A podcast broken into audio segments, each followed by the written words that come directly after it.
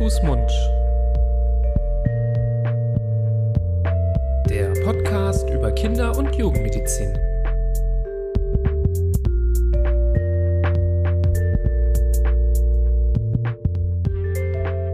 So, ihr Lieben, hallo und herzlich willkommen zu einer weiteren Folge von Hand, Fuß, Mund, eurem Podcast über Kinder- und Jugendmedizin.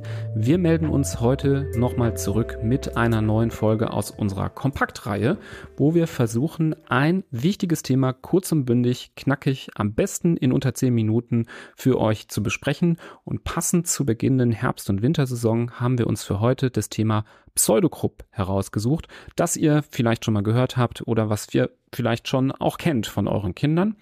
Ähm, und wir fangen an mit der Frage, was ist denn überhaupt ein Pseudogrupp?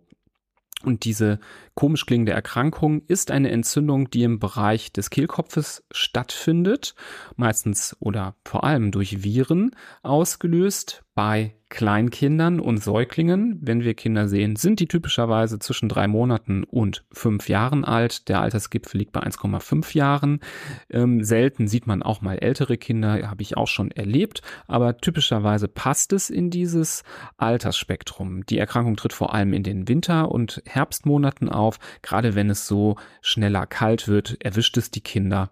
Und ähm, wie gesagt, ausgelöst wird das Ganze durch Viren, nicht durch Bakterien. In drei Viertel der Fälle sind es die sogenannten Para-Influenza-Viren. Ähm, es gibt auch andere Viren, die mögliche Auslöser sind, Echoviren, RSV oder Influenza.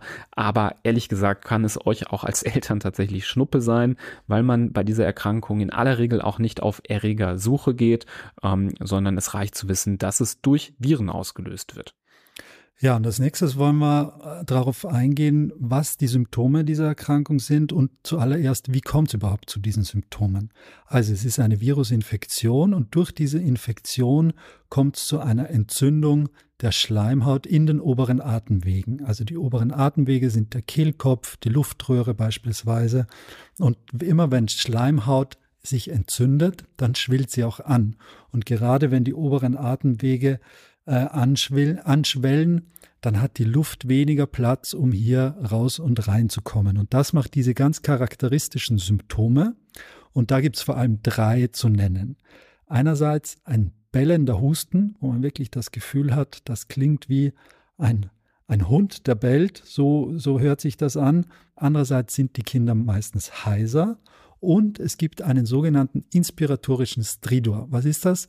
Inspiratorisch, also bei der Einatmung kommt es zu einem Stridor, zu einem pfeifenden Atemgeräusch, das sich ungefähr so anhört. Und das ist ganz charakteristisch für diese Erkrankung.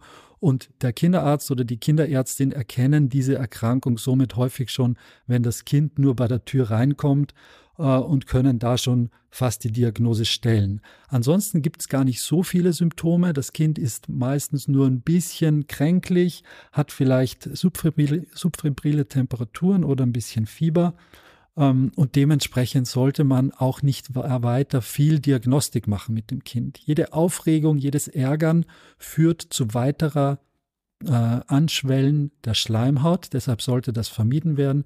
Wir wollen den Kindern nicht in den Mund gucken, wir wollen sie nicht ärgern, wir wollen kein Blut abnehmen, vielleicht die Sättigung messen über den Finger, aber das ist auch schon dann eigentlich das Maximum, um weiter Ruhe zu bewahren und das Kind nicht weiter aufzuregen.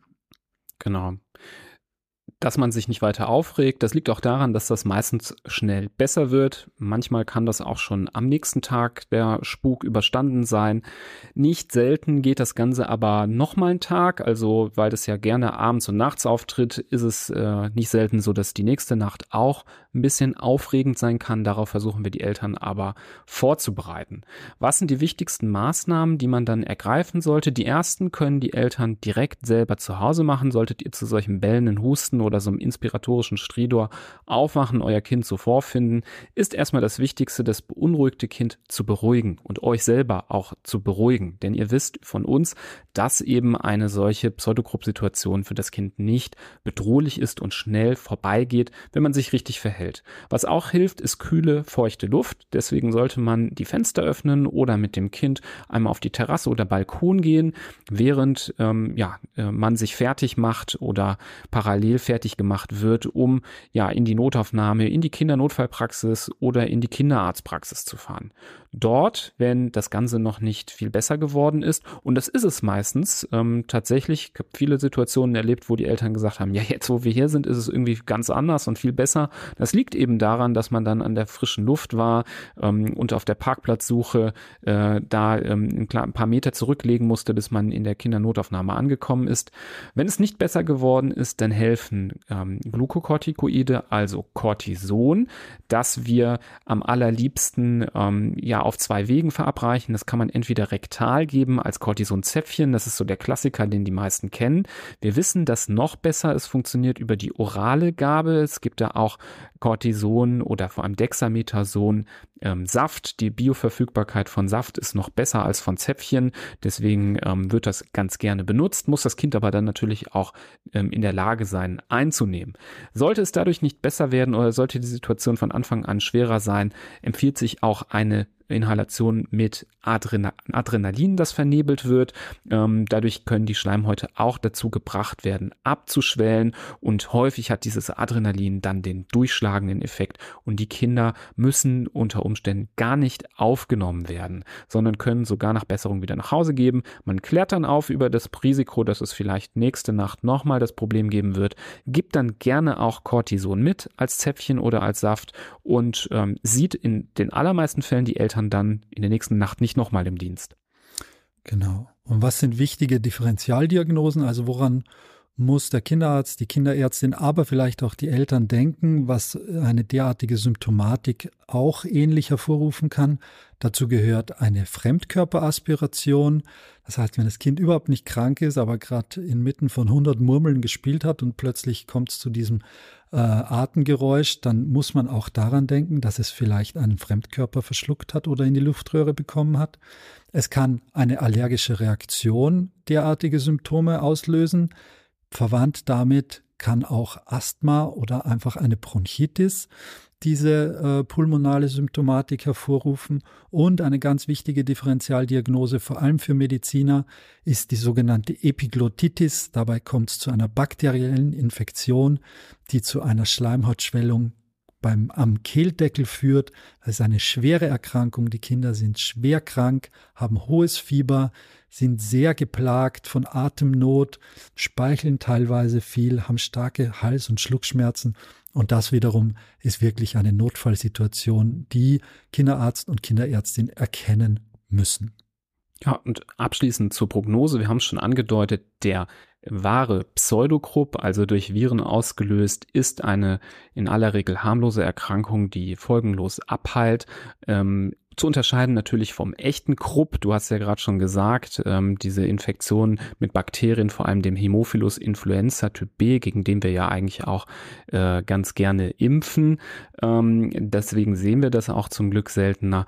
Das ist etwas, was deutlich problematischer sein kann. Kinder, die einen Pseudogrupp-Anfall hatten, haben auch gerne irgendwann später nochmal einen, vielleicht im nächsten Jahr, wenn es wieder kalt wird. Ähm, da seid ihr dann als Eltern aber gut vorbereitet. Immer prüfen, ob dann das Notfall Notfallmedikament, das Zäpfchen vielleicht von der Haltbarkeit abgelaufen ist. Ähm, und nur ganz selten bei schweren Fällen, das kommt aber manchmal vor, muss man auch im Krankenhaus bleiben, muss man vielleicht auch mal über die Vene ein Medikament bekommen, Cortison zum Beispiel oder etwas Sauerstoff. Aber das ist in den allermeisten Fällen nicht notwendig. Wir hoffen, dass alle Informationen für euch über den Pseudogrupp für euch zusammengefasst waren, so dass ihr gut informiert aus dieser kompakten Speedy Gonzales Folge rausgeht. Ähm, ihr wisst, wir haben auch zu diesem Thema eine ausführlichere Folge. Ihr könnt auf unsere Webseite www.handfußmund.de gehen und dort über die Suchfunktion die Folge finden oder über die Podcast-App eurer Wahl Pseudogruppe und Handfußmund eingeben. Dann werdet ihr in aller Regel fündig. Leitet die Folge auch gerne weiter in ja, mögliche WhatsApp-Gruppen, die sich hierfür interessieren könnten. Wir hoffen, das Kompaktformat gefällt euch und ihr gebt uns dazu auch nochmal ein positives Feedback. Und ja, wir wünschen euch alles Gute, bleibt gesund. Wir hören uns bei der nächsten Folge. Bis dahin. Tschüss. Tschüss.